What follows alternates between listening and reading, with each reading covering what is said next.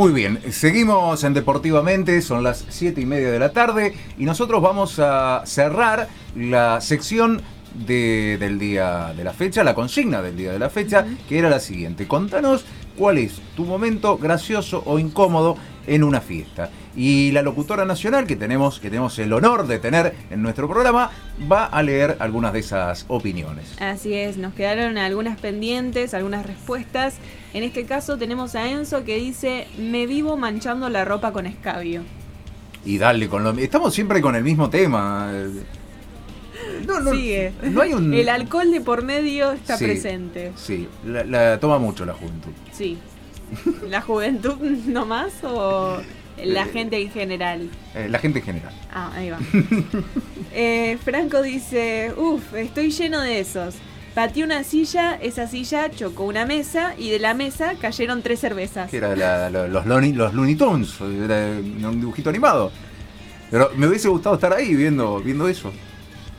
Flor dice, salir del baño y me había quedado un pedazo de papel higiénico en el taco. Atravesé toda Ah. la pista de baile sin darme cuenta. Me asusté. Menos mal que terminó con el taco. Le juro, le juro que me asusté. Digo, ¿qué va a leer? No, y cuando dijo taco, me volvió el alma al cuerpo. Menos mal, menos mal que termina la anécdota con el taco. Eso solo le voy a decir. Bueno, puede pasar. Sí, bueno.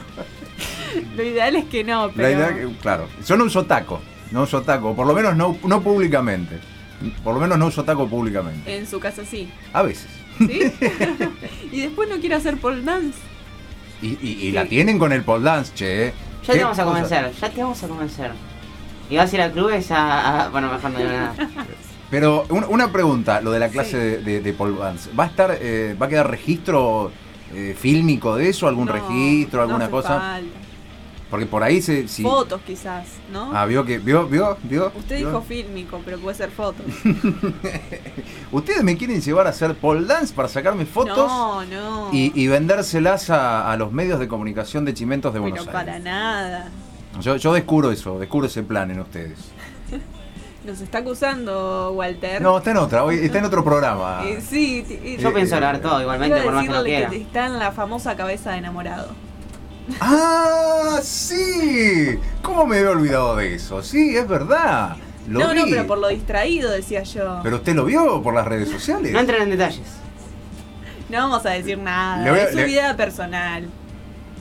Yo solamente lo dije por lo distraído. Faltando cinco minutos sabe cómo... Eh, eh, va a mandar, va- me imagino va a mandar mensajes, va a mandar saludos, Algún todo. saludo. Se, se queda callado, se queda callado, es el misterioso. Es el, El que operador calla misterioso. otorga. ¿Qué, se tiene unos, unos videos, está subiendo por la historia de Instagram. No puede, no puede ocultar nada. Oh, bueno. No puede ocultar absolutamente nada. Bueno, muy bien. ¿Tenemos alguna otra...? No, No. estamos, bueno. Eh, linda consigna. Sí, Estamos pensando una segunda parte para algún programa posterior. sí, en, en algún otra, otro momento, otra situación que Sí, también hayan sí. pasado algún momento gracioso e incómodo. Sí, que no implique, por ejemplo, el escabio, el estar en pedo, el estar borracho y tantas definiciones. Claro, puede ser más formal, quizás en un trabajo, en la facultad, en la escuela. Es- es- esa consigna la tenemos que hacer. ¿Sí? situaciones graciosas e incómodas en el trabajo eh, son durísimas. En la escuela también, en la secundaria, habrá cada, cada cosa de ustedes.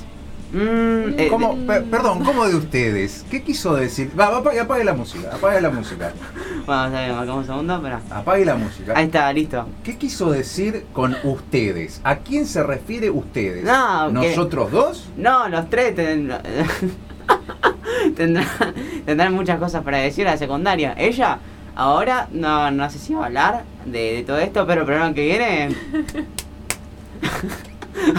Ya está, ya, ya, ya agarro confianza. Qué bienvenida, Sí, qué bienvenida, bien, qué bien. bienvenida. Vaya, vaya, Walter, vaya, vaya. Seguimos en Deportivamente. Me ganó de mano, me ganó de mano. Lo vi, dije, le tengo que ganar. Pero muchachos, es un, este es Nos un programa o estamos una carrera. peleando por el micrófono. ¿Se da cuenta usted, señora, señor, que está usted del otro lado escuchando en la cocina? dice, uy, estos chicos deben ser eh, eh, serios periodistas que están buscando información. No, nos estamos peleando por un chipá. ¿Y por qué estamos comiendo chipá? Eh, Porque es Es el el- programa número 40. Ah, muy bien, Así ¿Para el programa 41 también hay chipá o no? ¿Para los Es hoy. 45? No, a los 50 quizás. Qué macabro. Oh, faltan dos meses y medio. Mm. ¿Y ahora qué, qué tenemos de Bueno, información? tenemos para, tengo traje para, para charlar con ustedes los estadios más grandes, estadios deportivos más Sí. grandes del mundo. Eh, ¿Hay recién- muchos? Por lo menos hay unos cuantos. Bien. Hay unos cuantos en la lista. Esta también es una lista chequeada en la Universidad de Connecticut. Y, mm, bueno, vamos a empezar por el primero, que Walter dijo que él podía adivinarlo. Eh, yo sinceramente creo que no lo va a adivinar. Pero bueno, eh, señor Walter, usted que es el operador, eh, ¿cuál cree usted que es el estadio más, el estadio deportivo más Sí, grande sí. del mundo? Y yo creo que no lo voy a adivinar porque si me decís que no lo adivino, es alguna, no sé, un estadio de, waterpolo, ahora me decís, no sé, a un estadio así medio raro, pero... mm, ¿Es conocido? No. ¿No? Entonces tiene que ser alguno a- de, de Arabia al no sé qué, viste, de, de los nuevos que hicieron. No. No. ¿Tampoco? El estadio, más, el estadio deportivo más grande del mundo está en Corea del Norte, más precisamente en la ciudad de Pyongyang. Y no hay mucha información al respecto, porque sabe usted que Corea del Norte tiene un gobierno que es eh, particularmente reacio a, a Sí. contar lo que sucede dentro del país. Muy De hecho, controlador con las redes sociales. Exactamente, también. hay, hay, hay una cierta cantidad de documentales contando cómo es vivir en Corea del Norte, seguramente alguno de ustedes lo habrá visto. Bueno, no hay mucha información, de hecho no se sabe quién lo construyó, no se sabe quién es el arquitecto, sí se sabe la cantidad de personas que entran en este lugar, 114.000 personas. Oh, Muchísimas. Sí. 114.000 personas eh, amontonadas en un lugar, eh, la verdad que no, no, no- se ve realmente imponente. Y es un estadio de fútbol... Es un estadio deportivo. Claro, polideportivo, digamos. Exacto, exacto. Se pueden jugar todo tipo de, de deportes este, que requieran estadio. No va a jugar Sí. al, al metegol Y- o al ping-pong. por igual ejemplo. medio raro, Bueno, medio... Corea del Norte podría ser. Eh, igual medio raro, medio como... no, no hubo muchos muchos acontecimientos importantes en Corea del Norte, así como digamos, no sé, No, no los un mundial o un, no sé, algo importante. No, no lo subo. Entonces, mm, como que, no sé, como... O sea, usted está poniendo en duda la información que viene directamente de la Universidad de Connecticut. Yo creo que Massachusetts. hay que aclarar que por más que sea el más grande, no quiere decir que sea el más usado. ah, No, claro, no, por supuesto, son los más grandes. Esa es la, la capacidad que tiene el estadio. Ahora, si alguna vez se ha desarrollado un evento deportivo que eh, para el cual ingresaron todas esas personas, no lo sabemos. Bueno, sí sabemos el segundo, sí tenemos datos del segundo estadio más grande del mundo según esta lista. Ajá. ¿Y qué dice? Bueno, fue construido por eh, Bernardo Green. Está en Estados Unidos, como corresponde. Es un estadio donde normalmente se juega el fútbol americano. Está, es el estadio de Michigan, que está en la ciudad de Ann Arbor, en Minnesota, en Estados. Unidos. Y aquí, en este lugar, estamos viendo la imagen, es realmente Repleto. es un hervidero. Entran la cifra, nada de- despreciable, de 107.600 personas. Ay, y, y- lindo para el Super Bowl eso. Yo me pregunto, ¿las personas que están más arriba verán bien? Eh, al ¿Se que está adelante algo? lo ven bien. Después ¿Se en el estadio ve- tratan de ver un jugador y parecen hormigas, digamos. Pero- Claro, a eso voy. Como que que, no en- se termina disfrutando de En- tanta claro, cantidad. en realidad me parece que en este tipo de eventos eh, no van tanto al deporte, a ver el deporte en sí, Sino sino, al show. el show, el espectáculo. La experiencia, la digamos. experiencia, exactamente. La experiencia de, de ir a comer eh, al carrito. eh, hablando de comida, ¿cuándo? Ah, estamos comiendo, pero. Sí, eh, hoy, no se, hoy no se pueden quejar ninguno de los No, dos yo no porque estoy hoy quejando. tienen comida, hoy no se pueden quejar de que tienen hambre. Yo no me quejé, yo comí chipá tranquilo, feliz, contento de la vida. Así que yo quejarme no me quejo. No, esperemos que no se coge. Bueno, eh, el tercer estadio también está en los Estados Unidos, pertenece al State College, es el estadio Beaver, también de fútbol americano, y fue construido por Michael Baker, es una información totalmente chequeable, seguramente si ustedes ingresan al Instagram de Michael Baker, seguramente van a ver fotos de, de este estadio, y aquí entran 106.600 personas. Parejo con el anterior.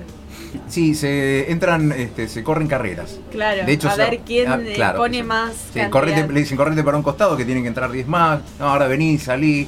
Eh, Claro. Los de arriba, sobre todo, los que están hacia arriba, están más, más apretaditos. Claro. Y también sí. su fanatismo por las canchas de este tipo, de fútbol americano. Sí, nunca me van a nunca me van a saber explicar cuál es la necesidad de que vaya tanta gente a ver este tipo de, de eventos. La Más hinchada. entradas. Pero tanta gente. Sí, más entradas vendidas, más mercancía vendida. O sea, eh, sirve. Aparte, como. eh, por, por ejemplo, por ahí no hay mucha gente que vea el fútbol americano. Bueno, acá no. Pero en Estados Unidos hay muchísima Sí, gente sí, que lo ve. estamos viendo. Eh, Y, y además eh, existe el Super Bowl, digamos, y ahí van millones Claro. de personas. Eh, hacen falta estadios así de grandes. Bueno, mire, le cuento, hablando de fútbol americano, seguimos en los Estados Ajá. Unidos, el cuarto estadio deportivo más grande del mundo, el estadio de Ohio. Esto está en Columbus y esto fue... eh, eh, aquí entran, ingresan 104.900 personas, un poquitito menos. Sí, sí, todo, todo muy parejo, todo por la Sí. misma rama. Sí, bueno, segui- en el, en el quinto lugar, sí, seguimos. Bueno, vamos a buscar el primer eh, estadio que no tenga nada que ver con el fútbol americano. Americano. ¿De- Exactamente. ¿De, qué será? ¿De fútbol, de básquet? ¿De qué será? ¿De qué Bueno, será? en el número 7 también tenemos fútbol americano, número 9, número 8 fútbol americano, número 9 también. Número 15 también. Bien, para encontrar, Acá, acá para encontrar un estadio deportivo dentro de los de mayor capacidad que no esté en Estados Unidos y que no tenga nada que ver con el fútbol americano, hay que ir hasta el puesto número 10. Ahí se puede saber. Sí, se puede saber, usted lo va a adivinar seguramente. A ver. Ah, porque se dijo hace un rato, ¿no? No, no, pero usted es bueno adivinando. A ver. Eh, ¿De qué país? ¿Se puede saber Sí. o no? No, no, diga el... Queremos Eh. que adivine el país. Camp Nou, el estadio para mí. O un- a una de España. Está el Camp Nou. Está en Camp Nou. Es el número 11. Así Ah, no está, este. no Eh, está tan mal. El, eh, ¿Cómo se llama el del Madrid? No me acuerdo. Eh, no me acuerdo, pero seguramente es el del Madrid, ¿o ¿no? No, no, No. es el del Ay, Madrid. casi. Bueno, No, no lo va a sacar. Es, está en Australia. Es el- está en Melbourne. Es el Melbourne Cricket Ground. Ah, vos, vos me dijiste casi nada que ver. Sí, no, nada que ver. Bueno, acá entran 100.000 personas. Un poquito Bien. menos. Sí, no es tan, no es- Bastante no es, tan grande. No es tan grande. El otro entran 110.000, este tiene 100.000. Son 10.000 personas menos. Un cachito. Un bar. Bueno, usted recién decía el Camp Nou. Esto está en Barcelona, España, número 11. Fue construido por el arquitecto eh, francés Mitzans, se llama Francis Mitzan. Repetilo, repetilo, para que te corte sí, la sí. música. Re- te corta la música y sí, repetilo. por favor, la música. El arquitecto es Frances Mitzan. Bien. ¿Está bien? Sí. ¿Le gustó? Sí, sí, Bueno, sí, aquí bien. aplausos. Muy bien. La capacidad de este estadio son 9.300 No, personas. 99 mil. No 9 No, pero acá dice 9.000. 99. la cari.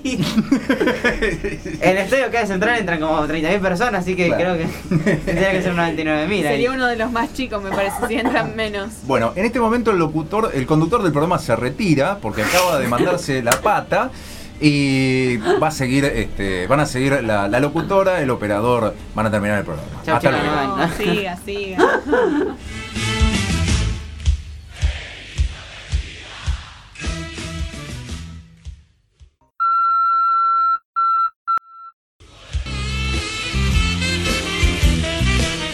Ahora sí vamos a hablar con Evelyn Silvestro, parte de la selección de remo, en este caso de doble peso ligero. Doble par, peso ligero. Así es. Hola Evelyn, ¿cómo estás? Hola, ¿cómo están? ¿Todo bien?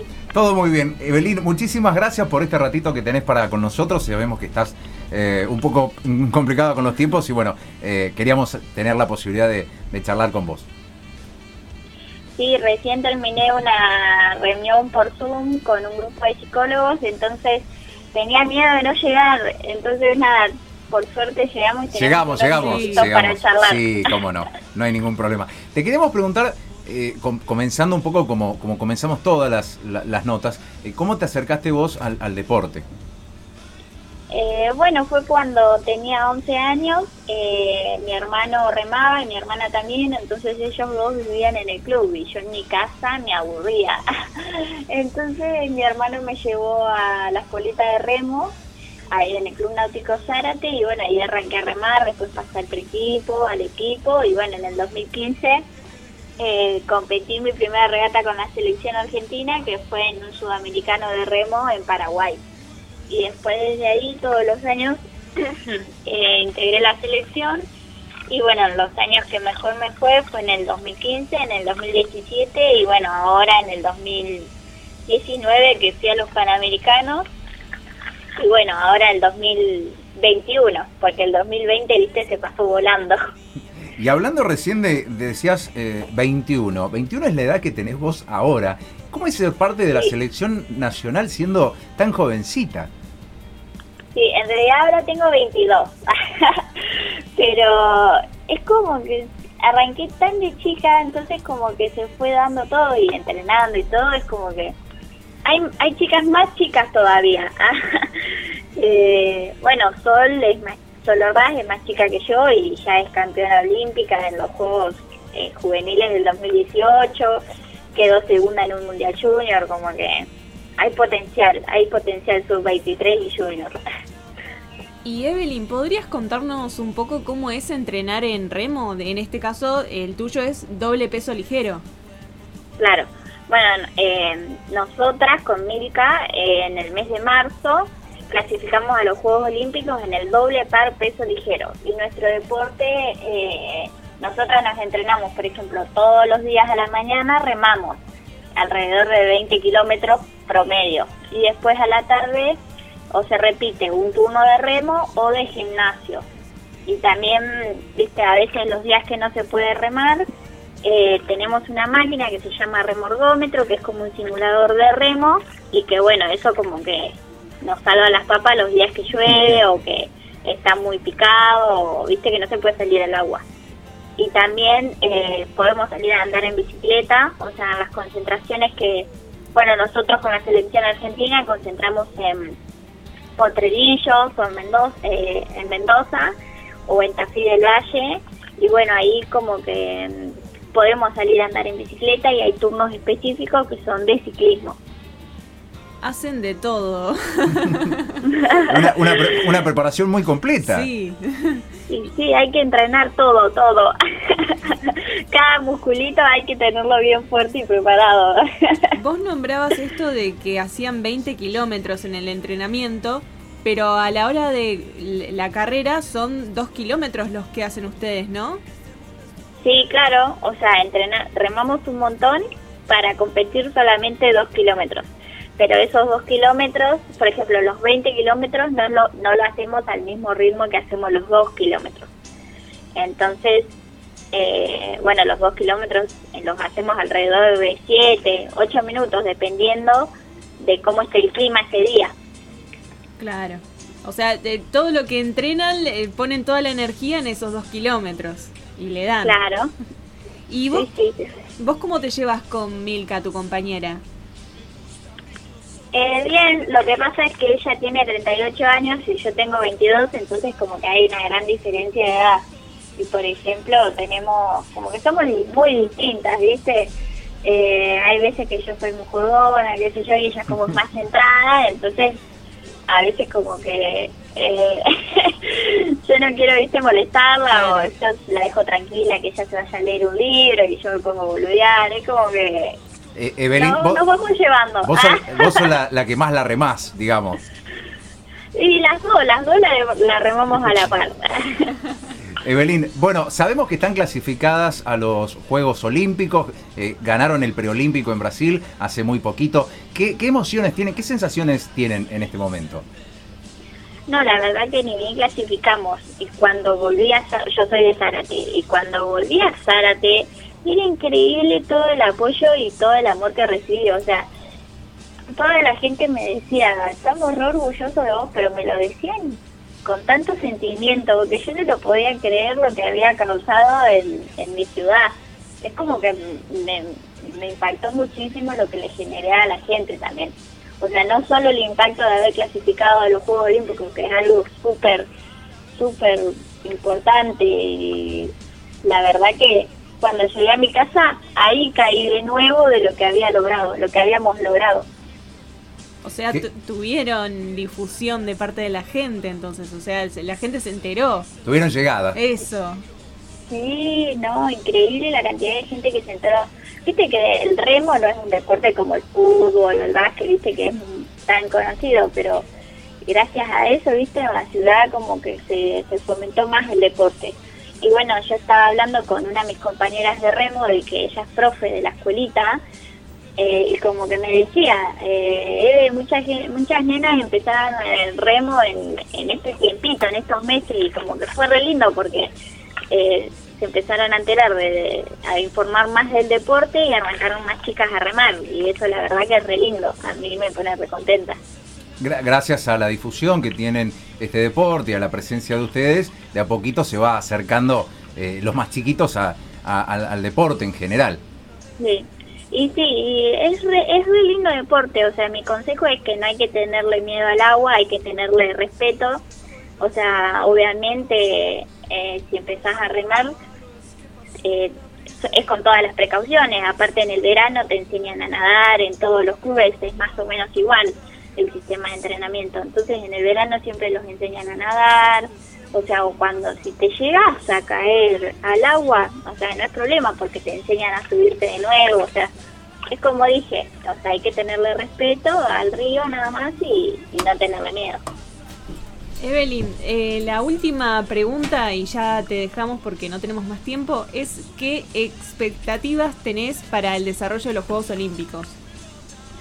Eh, bueno, eh, personalmente eh, mi objetivo es ser la mejor versión de- que haya, que pueda, digamos. Por ejemplo, mi objetivo eh, sería ideal quedar entre los primeros 12 botes. Pero- para eso, o sea, tenemos que ser la mejor versión cada una y haciendo lo mejor en cada remada durante esos 2000 metros. O sea, ese es el objetivo principal. Y esperamos que, que les vaya muy bien, por supuesto. De acá van a tener todo el aliento posible. Ay, bueno, muchas gracias. Evelyn, un abrazo grande, muchísimas, pero muchísimas gracias por, por este ratito, todo el éxito del mundo para, para estos juegos y seguramente vamos a estar de este lado eh, alentándolas cada vez que, que se suban al, al bote.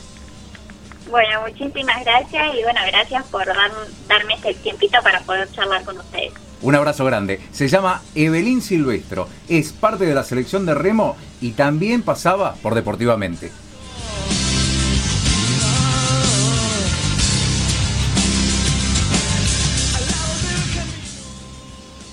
Y llegó el momento de despedirnos, no tenemos más tiempo. Ahora sí, no es al lado del camino, es afuera. Afuera, Es bien lejos del camino. Si son las 8 de la noche, nos tenemos que ir. Ya están los chicos de Circo Mundo esperando para entrar. Hoy nos hemos pasado un cachito nada más. Sí. Eran los 40 programas. Necesitábamos ese, Ese ratito Ese que ratito. quedaba. Muy bien. ¿Algún saludo? No. no, no por hoy. Señor Walter, ¿algún saludo? A mi familia entera que me estaba escuchando y a mis perros sin más detalles. Muy bien, yo dar. le voy a mandar un saludo a mi hermano Martín, a Gabriel y a María Julia, que seguramente están del otro lado escuchándonos, a Leonardo también. Y nosotros nos vamos. Hemos cumplido 40 programas, estamos muy contentos, nos gusta hacer este programa, lo disfrutamos y vamos a seguir por 40, por 50 y quién sabe 100 más. Esperemos. Nosotros nos volvemos a encontrar ¿cuándo? El próximo jueves ¿A qué hora? a las 18 horas. ¿Para hacer qué? Deportivamente. claro que sí, un abrazo grande. ¿Estás buscando un buen seguro? Te traemos la solución. Jorgelina Sinali tiene para vos seguros patrimoniales y vida, automotores, embarcaciones, accidentes personales, ahorro y capitalización. Y también gestoría integral del automotor, inscripción cero kilómetro, posesión, cédulas autorizados, prendas y más. ¿Qué esperas para asegurarte? Teléfono 3413 35 10 38. Jorgelina Sinali, productor asesor de seguros y gestoría integral del automotor. EDI, Espacio de Desarrollo Integral. Brinda desde el 2013 un lugar cálido y humano donde el bienestar y el crecimiento están en primer lugar. Coach ontológico, licenciada María Noel Bonetti, Carolina Moore, Romina Castro y Nadia Rodríguez. Psicoterapia, licenciada Marina Teglia. Psicóloga, Janet Saleb. Espacio de Arte Terapia, licenciada Laura Noriega. Además, alquiler de espacio, consultorios y salón grupal. Contacto consultores.edi.gmail.com Espacio de desarrollo integral, donde el bienestar y el crecimiento están en primer lugar.